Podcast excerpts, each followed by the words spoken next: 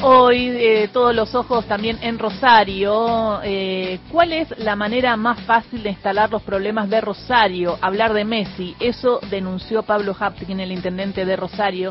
Dijo que el hecho ocurrido en el comercio de la familia de Antonella Rocuso es demasiado alevoso y sentenció que duda de todos.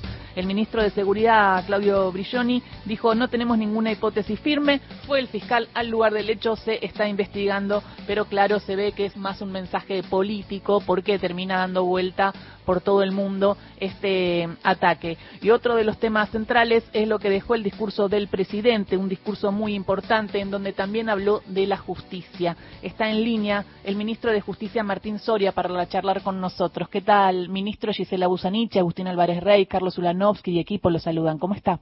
¿Qué tal? Eh, buenos días para usted, para todos ustedes ahí en el equipo y para los oyentes. Buenos días. Bueno, eh, primero le quería preguntar por, por lo de Rosario para después profundizar en el discurso del presidente. Eh, bueno, se, se, despertó la ciudad con una amenaza. Habla de Messi, claramente hablar de Messi es que todos nos enteremos y recorra los titulares. ¿Qué opina de lo que está sucediendo y más poniendo directamente el foco en, en Hapkin, ¿no? Y, y el rol de la justicia.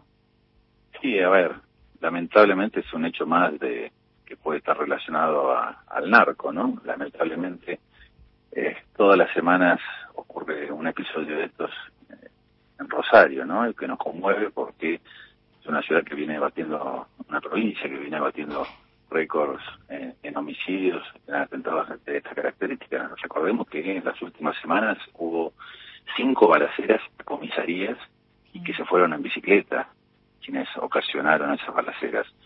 Digamos, es evidente que hay un, hay episodios de, inseguridad ciudadana que tienen que ver seguramente con o internas propias de estas bandas narcos y hoy relacionados ya con la política, ¿no? Con un mensaje escrito este, vinculando a, Messi, a la familia Messi, eh, el supermercado valioso de la familia de Messi, lo que sabemos hasta ahora, y este, hablando del jefe comunal de Rosario también, ¿no? Este, bueno, eh, y claramente todo va a ser utilizado porque ya hay tweets de Patricia Bullrich, de Horacio Rodríguez Larreta, de Mauricio Macri diciendo qué deberían hacer en Rosario. Bueno, de esos personajes que se puede esperar, ¿no? Pero, a ver, ayer a nadie le llama la atención que el presidente habló de todas las inversiones y récords en materia energética que está teniendo el gobierno y la Argentina y horas más tarde un incendio intencional este, en una línea transformadora que dejó durante más de 10 horas a varias provincias argentinas sin luz. Bueno, a nadie le llama la atención eso. ¿Y fue intencional, ministro? Bueno, hay una denuncia que ha hecho el propio ministro de Economía de la Nación, ¿no? Un apagón que provocó eh, en la región centro, Santa Fe, Córdoba, eh, el sur de No, y también afectó a toda la zona noroeste, Buenos Aires, Santa Río, gran parte de la Argentina sufrió un apagón de más de 10 horas, un apagón gigantesco, ¿no? Que dejó sin servicio eléctrico el 40% del país, más de 6 millones de hogares, justo, justo después de que el presidente, en su discurso de en la partida de, sesiones, este, explicaba las inversiones energéticas y, y cambio de la matriz productiva eh, y las inversiones que se están haciendo. Y, obviamente, este, se radicó como corresponde la, denuncia penal allá en el juzgado federal de Campana. Eh, todo hace pensar, obviamente, eh, esto está sujeto a investigación, como todo. Todo termina, este tipo de hechos delictivos, en, manos de la justicia. Sería bueno que la justicia investigue, ¿no? Ya, por suerte, en la noche de ayer se designó un equipo de, especialistas ahí en la central de Atucha, donde se originó este incendio. Están interviniendo expertos de Camesa, peritos de la Policía Federal, que están trabajando para determinar las causales de, ese incendio que afectó esta, esta línea que transporta electricidad a gran parte del país. Ministro, ¿cómo le va? Agustín Álvarez Rey lo saluda. Eh, le quería preguntar, porque no solo el presidente ayer habló de los datos energéticos, habló de las de un montón de cuestiones, pero también hizo referencia puntualmente a Santa Fe, a Rosario, y hoy sucede, ayer anoche sucedió esto. Digo, el presidente le culpó directamente a la Corte Suprema por tomar por asalto el Consejo de la Magistratura, así lo dijo el presidente, y dejar sin justicia federal o sin cubrir eh, vacantes en los tribunales de, Santa Fe, que podrían, dijo él, eh, juzgar rápidamente los delitos de crimen organizado. la primera pregunta es si coincide con la apreciación del presidente y la segunda pregunta es si cree que lo que pasó ayer a la noche en Rosario también está vinculado a lo que dijo el presidente en el Congreso de la Nación. Bueno, tampoco eh, vamos a vincular todo, ¿no? Pero sin lugar a dudas lo que dijo el presidente en su discurso le, asiste toda la razón. A ver, eh, ¿cuánto se habla de Santa Fe y las vacantes? Ustedes recordarán el año pasado la propia Corte Suprema hizo una gran reunión con pompos y catillos para, para analizar la situación del narco en la provincia de Santa Fe y la situación de Rosario. ¿Ustedes se acuerdan? Sí, claro. Bueno, bueno, y la justicia federal de la provincia de Santa Fe y particularmente en la ciudad de Rosario, ¿no? Tenemos que decirlo con todas las palabras, hay una responsabilidad directa de la cabeza, la cúpula de la justicia en la Argentina, de la Corte Suprema de Justicia y también de la oposición. A ver, si la oposición no levanta el bloqueo que hoy mantiene en el Congreso de la Nación, va a ser imposible poder designar jueces en Rosario. Claro, porque necesita acuerdo del Senado los jueces federales. Claro. Ministro, eso le quería, le quería preguntar, porque ya hay el... cuatro pliegos, cuatro pliegos para cubrir eh, cinco vacantes que hoy están esperando, están esperando ser aprobadas en el Senado y la oposición se niega a sentarse. Y por el otro lado se quejan de que falta cubrir las vacantes. Siéntense, ¿eh? Y designan a los jueces que faltan. ministro, ¿y esto ya se eligió en el Consejo de la Magistratura? ¿Ellos ya están designados? era La, terna del Poder Ejecutivo ya pasó. Digo, está todo para que lo trate solo el Congreso y entren a trabajar. Exactamente, entonces por un lado se quejan, pero por el otro lado no se sientan, este, no, ponen la cola en las bancas eh, y debaten acerca, o levantan la mano y aprueban los cuatro jueces, los cuatro pliegos para cubrir las cinco vacantes que hoy hay ¿eh? en Rosario. Si el, Congreso, eh, si el Congreso, este, sin el Congreso, como órgano del Estado, como poder del Estado, es imposible que funcione correctamente el Estado. ¿eh? La implementación del sistema acusatorio en la Argentina fue interrumpido por un decreto de Macri en los primeros días, allá en, apenas asume, ¿eh? en 2016. Hoy la única manera de que se implemente el sistema acusatorio, que fue aprobado en el gobierno de Cristina Fernández de Kirchner, es a través de una bicameral que fue creada en el Congreso de la Nación. Y la oposición mantiene bloqueado el funcionamiento eh, del Congreso. Rosario tiene cinco juzgados, este, donde hay eh, 19 vacantes, un 26%, y tiene cuatro fiscalías de las siete que hay, cuatro funcionando. Eh, a ver, yo no he visto a nadie que le pregunte al jefe de los fiscales, al procurador general Eduardo Casal, este, procurador interino, puesto después de que el macrismo persiguió eh, y obligó a renunciar, ustedes recordarán, a, la jefa de los fiscales, a Gil. Bueno, Casal, el procurador, es el que tiene que ir a hacer los concursos para cubrir esas vacantes en las fiscalías federales que hay en la provincia de Santa Fe. Y no lo hace. Entonces, claramente hay una connivencia entre lo peor de la justicia y esta oposición que después, claro, tuitean, se ponen como locos, pero ellos bloquean el funcionamiento del Congreso para cubrir las vacantes. ¿Y usted como y usted, quedamos? Y usted como ministro, eh, Soria, ¿qué puede hacer? Porque está como atado de manos también en muchas situaciones. Te, imaginarás que no puedo este, agarrar el pescuezo a un diputado para sentarlo en su banca, mm. menos si por cuestiones políticas no quiere hacerlo, ¿no?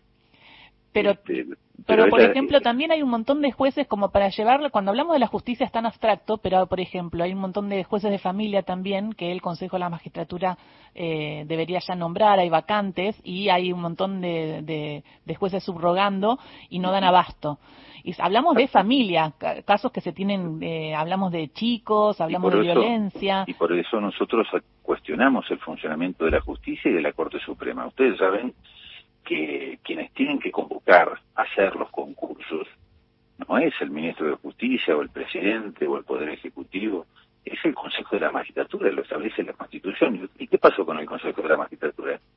Lo paralizó la Corte Suprema hace un año y medio atrás cuando este, eh, derogaron una ley revivieron una ley este, de 16 años atrás que había derogado el Congreso. ¿Y para qué derogaron esa ley?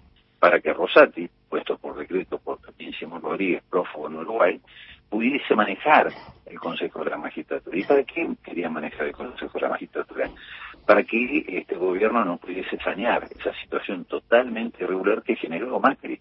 Macri hizo 38 traslados eh, inconstitucionales, ilegales, Esto no lo digo yo, lo dice el Senado de la Nación y la Constitución. La Constitución dice que cuando vos trasladas un magistrado de un lugar al otro, tiene que tener acuerdo del Senado. Bueno, Macri, entre tantas otras teorías que hicieron estos impresentables, eh, trasladó 38 magistrados, camaristas, sin el acuerdo del Senado. ¿Vos viste que respondieran la justicia por semejante irregularidad? Mm. Bueno, pero encima ahora no podemos sanear esa situación porque la Corte Suprema se puso a manejar el Consejo y el año pasado, récord en la historia del Consejo de la Magistratura, fue el año que menos funcionó el Consejo de la Magistratura. Tres reuniones tuvieron ¿eh? y, no y prácticamente no realizaron ningún nuevo concurso para cubrir vacantes, como hablaba del juego de familia. Entonces, claramente hay un bloqueo, bloqueo institucional que atenta contra el normal funcionamiento del Estado y ese bloqueo tiene nombre y apellido, se llama Juntos por el Cambio, y sectores de la justicia que claramente han sido cooptados, son los que se subían eh, en un vuelo charter pagado por Clarín, eh, en un viaje, vaya a saber a Sarki, al lago escondido. Son los chats de Alessandro eh, con la mano derecha el juez de la Corte Rosati. Bueno, todas estas cosas que nosotros venimos alertando y que tratamos de cambiar, pero para cambiar estas cosas se necesitan leyes leyes que tienen que ser aprobadas en el Senado y en el Congreso, y es muy difícil cuando este, no tener las mayorías. eh, ayer el presidente justamente hizo referencia a esas leyes, ¿no? Dijo, lo intentó, sin suerte, eh, dijo, y también él señaló que, bueno, esa reforma de la justicia federal, la que impulsó ni bien llegó al gobierno el presidente de la Nación, cuando usted todavía no, no, no era ministro, hubiera cambiado sustancialmente la situación y apuntó otra vez a Rosario en ese marco.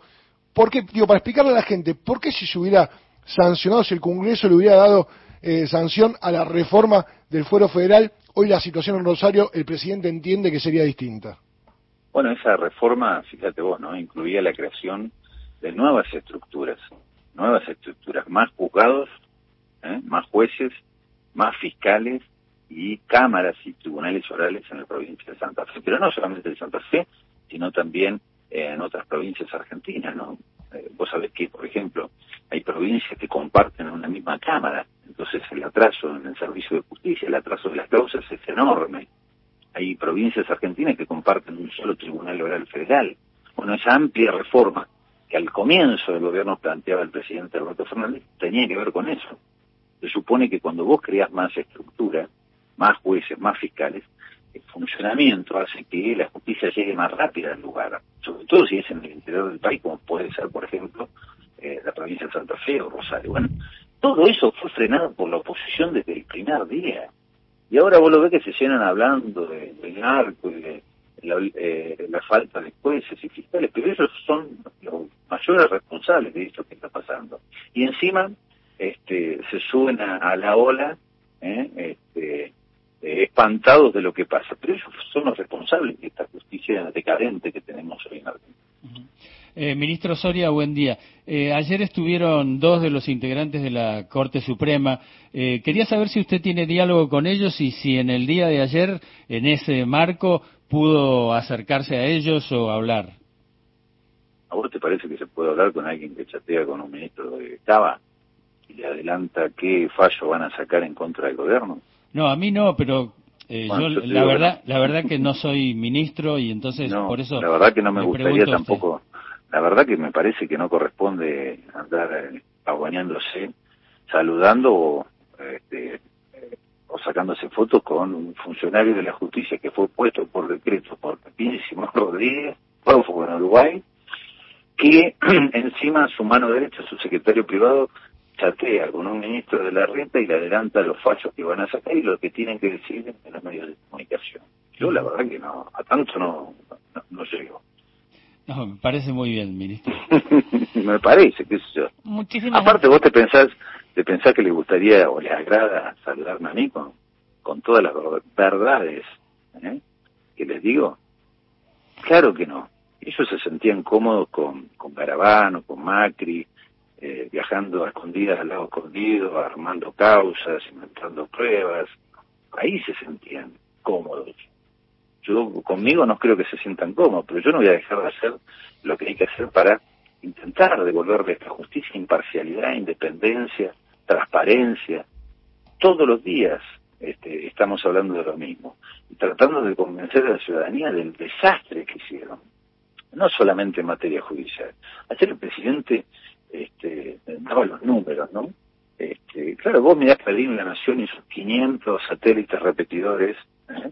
Que tienen y parece que está todo mal, pero en la Argentina llevamos, estamos batiendo récord. Hace tres años, este, tres años que la economía argentina no para de crecer. Ahora, ¿vos te crees que Clarín, La Nación y todos los atorrantes lo van a reconocer? Eh, En cuatro años, en cuatro años con Macri la Argentina, ¿eh? la economía argentina cayó casi un 5%. Nosotros llevamos tres años de crecimiento. ¿En serio piensan que estos atorrantes van a reconocerlo? No, no, van a inventar lo que sea, hasta quemar un pastizal para dejar sin, sin luz a la Argentina, obvio. No, le decía que eh, seguramente ya lo leyó y seguramente se, este, se indignó, pero digo, uno de los titulares de La Nación hoy, en una nota de Morales Solá, es lamentable diatriba de un presidente que ya fue. ¿Qué se puede esperar de Joaquín Morales Solá? No, claro. A ver, eh, yo lo, lo, he dicho varias veces ya, Joaquín Morales Solá era uno de los grandes asiduos visitantes a la Casa Rosada en los tiempos de Mauricio Macri. Entraba todas las semanas, yo no sé si era que le escribían las, los artículos periodísticos o realmente era muy, pero muy amigo de Mauricio Macri. Era, pero entraba casi tanto como algunos jueces de Comodoro Pi a visitarlo y a charlar con Macri. Así que lo que escriba Joaquín Morales Solá y como lo, todo lo que publique Clarín de la Nación, ¿no? Muchísimas gracias, ministro, por esta charla con Radio Nacional. Con ahí vamos, eh, atentos entonces a las repercusiones de lo que fue el discurso del presidente y ojalá la oposición se siente en algún momento para llevar a los jueces a los lugares que se necesitan. Yo ayer, si me permiten, lo sí. último, ¿no? Yo ayer lo decía. Fíjense que ayer fue el discurso de apertura de periodos de sesiones ordinarias en el Congreso de la Nación, que todos los años corresponde con, coincide ¿no? con el discurso inaugural que da el presidente de todos los argentinos. Pero el día anterior, fíjense lo que pasó, el día anterior se había juntado el Congreso para aprobar una moratoria previsional que le cambia la vida a millones de argentinos, casi más de 800.000 nuevos jubilados en Argentina, ¿no? Eh, ¿Y qué hizo la oposición? No dio la cara y cuando bajó al recinto a trabajar, votaron en contra de esa moratoria previsional que permite jubilarse eh, a millones de argentinos. Ahora, eh, al día siguiente, cuando el presidente denuncia a viva voz el avasallamiento institucional que viene impulsando la Corte y sectores de la justicia, por ejemplo, fallos insólitos como la coparticipación o el Consejo de la Magistratura, se ponen como locos, gritan, insultan para congraciarse ahí con estos dos jueces de la Corte que bien mencionabas vos, ayer estaban estoicos ahí, bien calladitos, Rosati y Rosetta, que coinciden con los dos jueces que puso por decreto Macri y Pepín Simón Rodríguez, ¿no? Totalmente. Bueno, muchísimas Como gracias. reflexión final. Como reflexión final y vamos a estar a, eh, atentos y seguramente ya charlaremos y bueno, ojalá eh, estén a la altura, pero claramente en estos últimos años la oposición no, no ha estado a la altura de las circunstancias. Gracias, ministro. No, gracias a ustedes, un cariño a la audiencia. Era el ministro de Justicia, Martín Soria, hablando y reflexionando sobre el discurso del presidente, sobre la justicia, sobre esta situación que atraviesa, y mirá cómo lo atraviesa al punto que el presidente ayer habló de Rosario y habló de la necesidad de que jueces federales tomen ese lugar, y eso solo se hace con un Congreso funcionando, un Congreso que la oposición tiene paralizado. 1124.